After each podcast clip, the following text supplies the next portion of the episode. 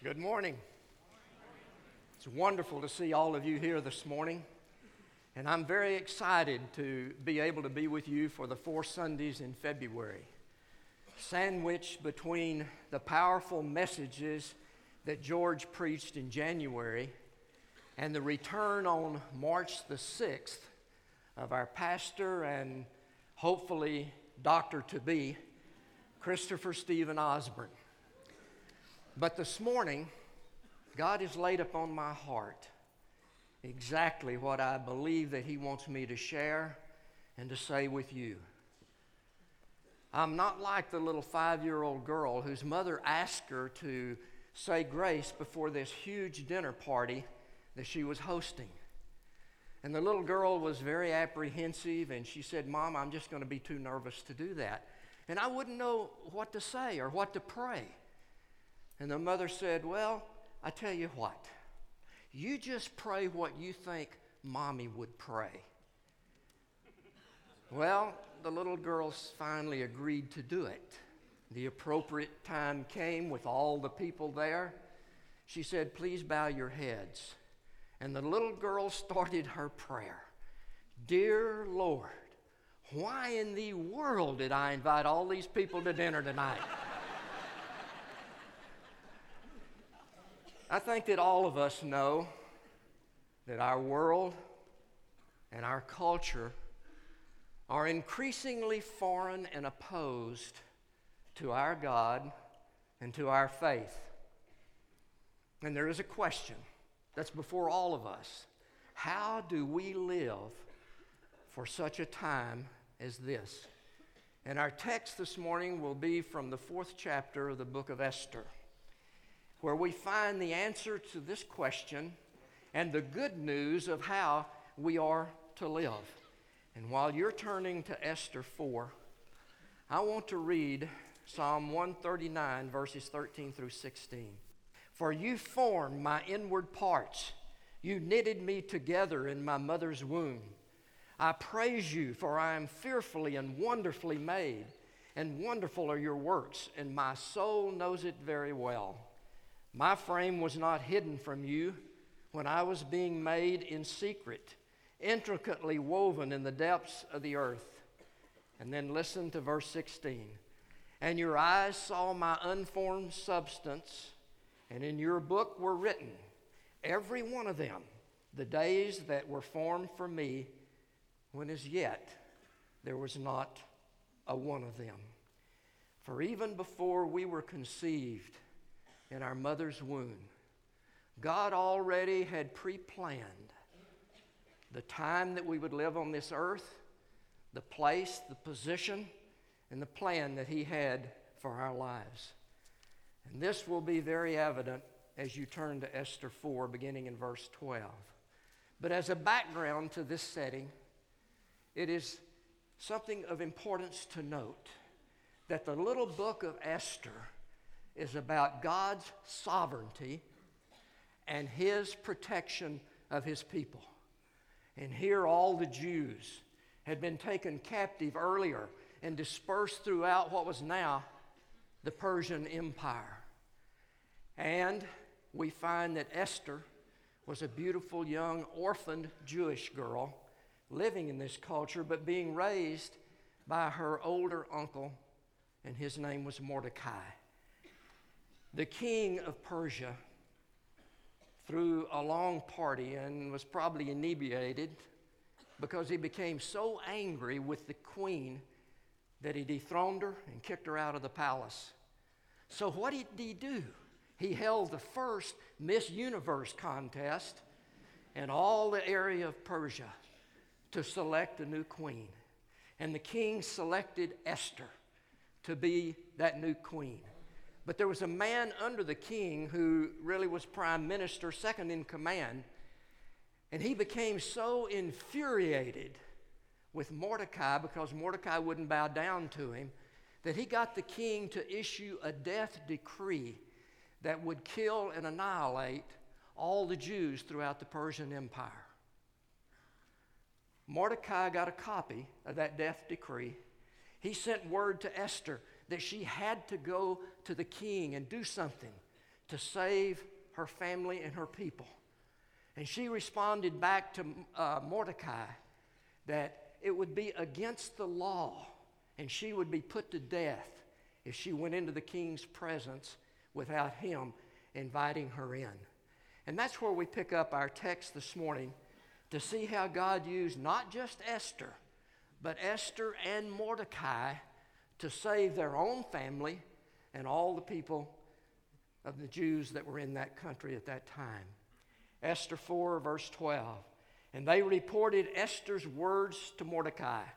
Then Mordecai told them to reply back to Esther Do not think to yourself that in the king's palace you will escape any more than all the other Jews. For if you keep silent at this time, relief and deliverance will rise for the Jews living out in the other areas from another place. But you and your father's house will perish. And then here comes the question that penetrated her heart. And clearly, it was by the God's hand that he spoke. Who knows whether you have not come to the kingdom, this position, for such a time as this? Then Esther told them to reply to Mordecai Go, gather all the Jews to be found in the city of Susa, and hold fast on my behalf, and do not eat or drink for three days, night or day. And I and my young women will also fast and this implies in both cases fast and pray as you do. Then I will go to the king, and if I perish, I perish. And Mordecai then went away and did everything that Esther had ordered him to do. You see, Esther understood and she accepted and obeyed God's timing in her life, position he had placed her and the plan that He had for her to live out. But what about you and me this morning? What about us? Well, we don't always see how God works on the front end. And neither did Esther. I promise you, when she became queen, she didn't realize that this moment would occur and the seriousness of it. And we often have to look back to see how God worked in our lives.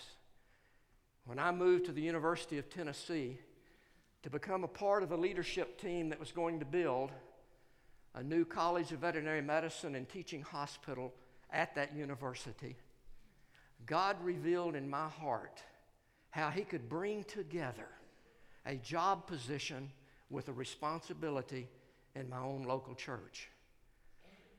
I was given one assignment at the veterinary college, and that was to oversee the construction of all the new facilities, some five and a half acres under roof. And our church was exploding and ex- needing to expand greatly. And I was put in charge of that building program. But we found, and our church was up on a high hill that sloped out to the beautiful Tennessee River. But we found that the city would not give us a building permit because we did not have adequate parking to meet code. And one afternoon, and we had tried to buy the property on the right and the left and across the street, none of it would ever be available to us. So it looked as if that this building project that we knew was God's plan for us would be killed. But one afternoon on campus, during a meeting of that construction group, the contractor said, I have to excavate the entire basement, and I'm going to have tons and tons of dirt, and I don't know where I'm going to take it. And the Holy Spirit hit me, almost like Mordecai's penetrating question to Esther for such a time as this. And I raised my hand and I said, I know exactly where you can haul and dump all those tons of dirt, and it's less than a half a mile from here. And those tons of dirt allowed us to get a building permit and to build. But the story did not stop there because we got to know the contractor well, a wonderful Christian man and then he later built the church for us. God works in great ways. And today is Sunday, February the 7th, 2016, Super Bowl Sunday, Super Bowl 50 between the Denver Broncos and the Carolina Panthers. And if you've watched this week, all the interviews with the owners, the executives, the coaches, and the players, there's been a common theme. They've all talked about the fact that they have prepared all their lives. They've worked hard, they've trained, they've studied, and they've won the playoff games to reach such a game as this. And if you got an extra $4.8 million, you can have a 30 second ad this afternoon. but I tell you what, if you've got 4.8, our children's building could use it much more than an advertisement. but there's something else about today, and that is that it is the one and only time that you and I will live upon this earth as God has ordained and has given us the time that we're here. Oh, we didn't live in Esther's time around 4, 7, 470 BC or 100 AD or 1816 or 1916, but 2016. And like Esther, he has a plan for every one of you in this room, regardless of your age. And Esther is but one of many that we find in the Bible that God destined for a specific time a specific position and a specific plan for her life. And here are but a few others. It actually started with Adam because God didn't create Adam until the sixth day. And it took him the first five days to prepare the earth where he could live, such as land on which he could walk, water, atmosphere to provide the oxygen, the warmth of the sun so he wouldn't freeze to death, and on days four and five, the plants and the animals so that he'd have something to eat on the sixth day when it was created. And then we go to Abraham. God placed him at a late time in his life, but God's timing in his life to become the father of all the nations. Then we come to Moses, hidden in a basket by his mother because the Pharaoh of Egypt was killing all the Jewish baby boys but found by Pharaoh's daughter, who unknowingly even asked his own mother if she would be the nursemaid, and she raised him in the palace of the Pharaoh of Egypt. Why? So that he would be in the specific time and position to lead God's children out of Egypt and into the promised land. Oh, there are many more in the Old Testament Nehemiah, David, all the prophets. But again, it's like Esther and it's like us. A specific time to be here, made special for God, putting positions so that they could save their people and carry out God's plan. And then we move to the New Testament, where we find that at the exact time, Jesus had parents that God raised up to be the earthly parents, Mary and Joseph and then the arrival of Jesus Christ Himself. God's timing in it. And in Galatians 4, we read these words And when the fullness of time, that's the fullness of God's time, had come, God sent forth His Son. And I'm here to tell you this morning there's going to be another fullness of time for Jesus' return. And it may not be near as far away as we think it might be. God's timing has always been perfect. It was then, and it is today for you and for me. And all of these men and women, and many, many more, have their names recorded in God's Word. And you say, well, what about me? My name is not recorded in God's Word.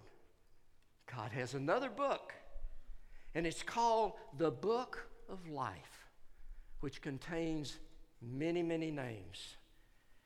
And it's the continuation, it's the addendum to God's Word. And if we know Jesus Christ is our Savior, our name has already been recorded in that book through the shed blood on the cross for each one of us. We will probably never, none of us, be at an elevated position like Queen Esther or even Mordecai. But that's not what's important. What's important is, and the bottom line, is that God wants us to be who He made us to be and to do what He has called us to do while He's placed us here on this earth. And our obedience to that call and to that truth is just as important as that was for Esther. In our time, though, here on earth, if you've ever thought about this, it's only a temporary residence. It's not permanent. It's only temporary as we live here. And we have a set number of days and years that God has ordained for us as we read. I grew up on a small farm and ranch in the hill country. And my dad once told me, he said, Son, you will always have a home here. And so it is with our Heavenly Father making that same promise to us.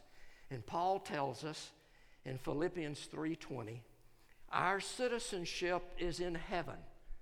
And from it, that permanent citizenship, we await the Savior, the Lord Jesus Christ. This permanent citizenship is eternal, and it can never be taken away from us. But Paul makes a more vivid clarification of what our role is as a citizen. Because we find in 2 Corinthians 5:20, therefore, we are ambassadors for Christ, God making his appeal through us.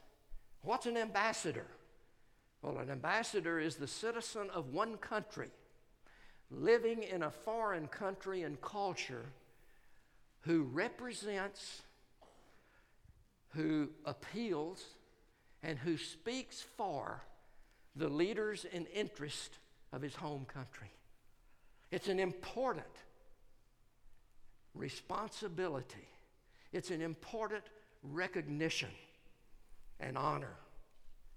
But it's also our position here on earth for Jesus Christ. We're all ambassadors for Him. And what about this foreign land and culture in which we live today? Well, let me tell you something up front. World events never surprise our God.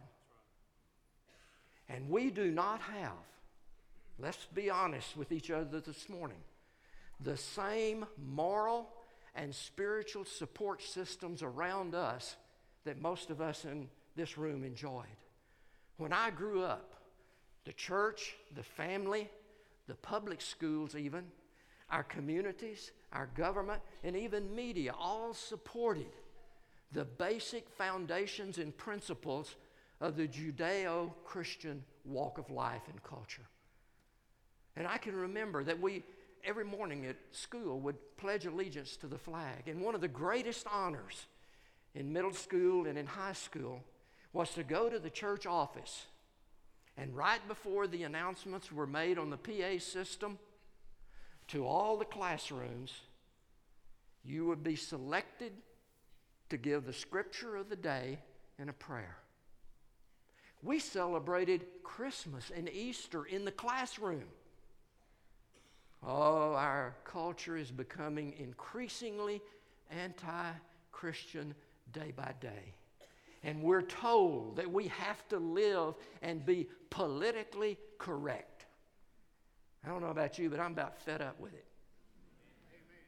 And let me tell you something else about that. Nothing is ever politically correct when it is spiritually and morally wrong. And, and then we're told that we have to live by the new tolerance. You know what tolerance is? Tolerance is the virtue of a man who has no convictions.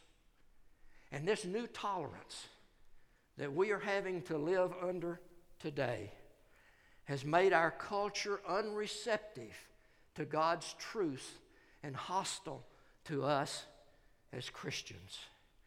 And we're told to not be closed minded, narrow minded. We have to have an open mind.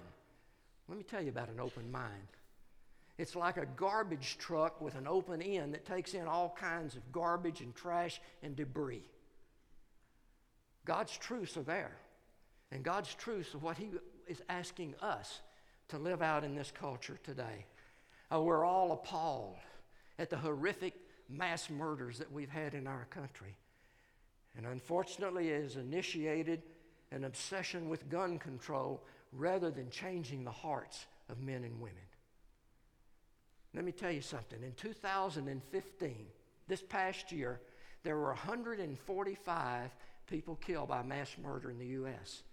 But contrast that to 1.37 million mass murders by abortion. That equates to 3,750 a day. And we tolerate it. We call it pro choice to be politically correct and to not feel so guilty about it. And we live in a dangerous world of terrorism that has become the killing field for ISIS and Al Qaeda and all the other radical Islamic groups. And today we simply wait for the next attack to occur and where. That list could go on and on. But we, and, and we could become angry, we could become pessimistic, we could come, become depressed and want to just simply give up, like so many without Jesus Christ have. But I got to tell you something. There's great news. And that great news and the many opportunities for those of us who know Jesus and live by his eternal truths and certainties.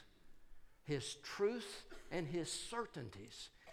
And these are what we as parents and grandparents must always transfer and build into the hearts and lives of our children and our grandchildren. That's what God commanded over and over again in the Old Testament. And it is just, if not more, important today than it has ever been. Never take your responsibilities for your family for granted. Esther saved hers. Well, God's truths are not up for debate. Political correctness or compromise. God has never, and He will never, lower His standards. He can't because He's holy, He's righteous, He's God. And the Bible tells us in Hebrews 13 8, Jesus Christ is the same yesterday, today, and forever. Esther's God is still our God. And his promises to us to protect us, his Christian people, his Christian nation, are just the same as he protected Esther in her time, in her nation, in her people. I want you to listen to this. I want you to think about it because it's so true. There has never been a more perfect or a more crucial time than to be a Christian than today. I want to repeat that. Drive it into your heart this morning. There's never been a more perfect and a more crucial time to be a Christian than today. Why is that so important? Because you see, we live out those truths, those certainties in all five areas of our life in which we walk, we live, and we lead every single day. That includes our personal lives, our families, our work, our church, and the community in which we live. And Esther's actions very clearly went on, if we were to read more of Esther, to save her people and even her own family. And the very survival of your family and mine today may well depend, may well depend upon our standing for Jesus Christ and our actions and our spiritual leadership. I didn't fully appreciate how crucial our time and our spiritual impact can be to our children and to our grandchildren until over the Christmas holidays, Kathy and I celebrated our 50th wedding anniversary. And we took our two sons in law and two daughters and all four grandkids to Colorado for a week. They had each written us a very personal letter.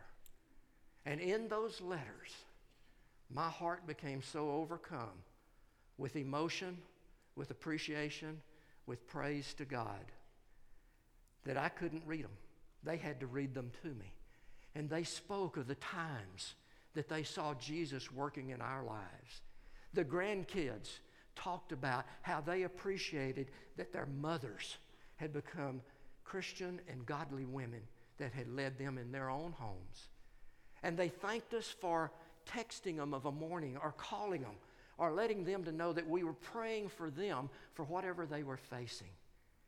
I want to tell you this morning don't you ever miss the opportunities that you have to have a spiritual impact in their lives.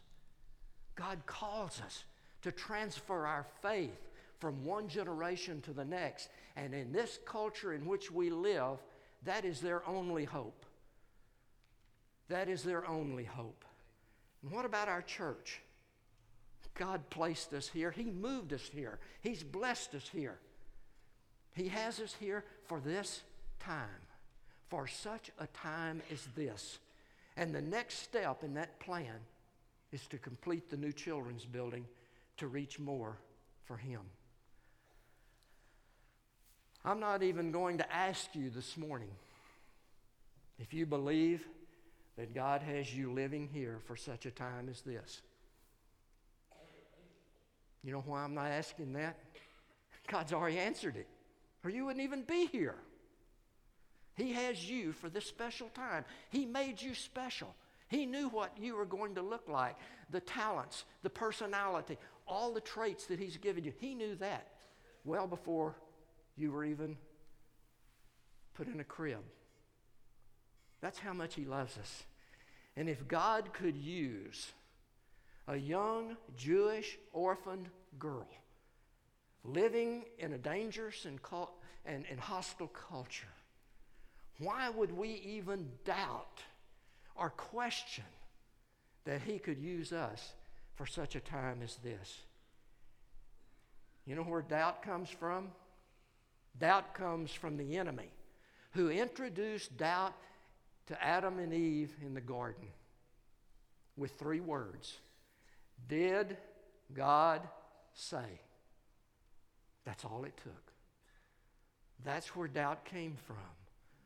But we have trust, hope, peace, confidence that comes from God in our lives. And God never, never breaks his promises. A young father came home from work one afternoon, dead tired, and all he wanted to do was to stagger in the door and get to his recliner and rest for about an hour. But his little five year old boy, you may think I have a bench for five year olds, wanted to play. And the father thought, what can I do to occupy his time for about an hour? And he thought of a picture puzzle and he went and got it and he gave it to the little boy. And he said, Son, why don't you go to your room and put this picture puzzle together? Thinking that it would take him about an hour to complete it. And when you're finished, come back and we'll play. Well, in less than 10 minutes, the little boy was already back. And the father said, Son, I thought you were going to put that puzzle together. He said, Oh, I did, Dad. He said, How could you? It was a picture puzzle of the whole world. He said, Oh, I know. But he said, if you will remember on the picture puzzle of that whole world, on the back side, there was the picture of a little boy. I simply put the little boy together, and the world took care of itself. And if you're a Christian this morning, the answer to how we are to live today in this culture is really very simple. We're to build God's Word and our lives together in Jesus Christ, and He'll take care of the world around us. We don't have to worry. You know what worry is? Worry is for us to assume a responsibility that God never intended for us to have. February 7, 2016, God's book of life is still open. But one day, one day, that book will be forever closed and no more names added to it. If you do not know Jesus Christ this morning, your name is not yet recorded for permanent citizenship with Him. But it can be, and it will not be written in pencil or dry erase ink, but it will be written by the shed blood on the cross for you this morning. That's how much Jesus loves us. And I've read that Jesus loves us so much that he has our picture on his refrigerator. If you came into my home, you'd see all the grandkids' picture on the refrigerator because we love them that much. Well, unlike any other religion in the world today, many of which are being perpetrated upon us, ours is different because our Savior our God is still alive. And because He lives, we can face tomorrow. You ask me how? I know He lives. He lives within my heart for such a time as this. One more question. What about you? Pray with me. Father, we know that you loved us so much that you even had a plan for our lives before we ever walked the face of the earth. And then we know that you loved us even more than that, that you died on the cross for us. And I pray, Father, that if there is anyone here this morning that does not know you or is not clear about what you've called them to do in living at such a time as this, that you would speak to their hearts. With your eyes closed, the staff will be at the front.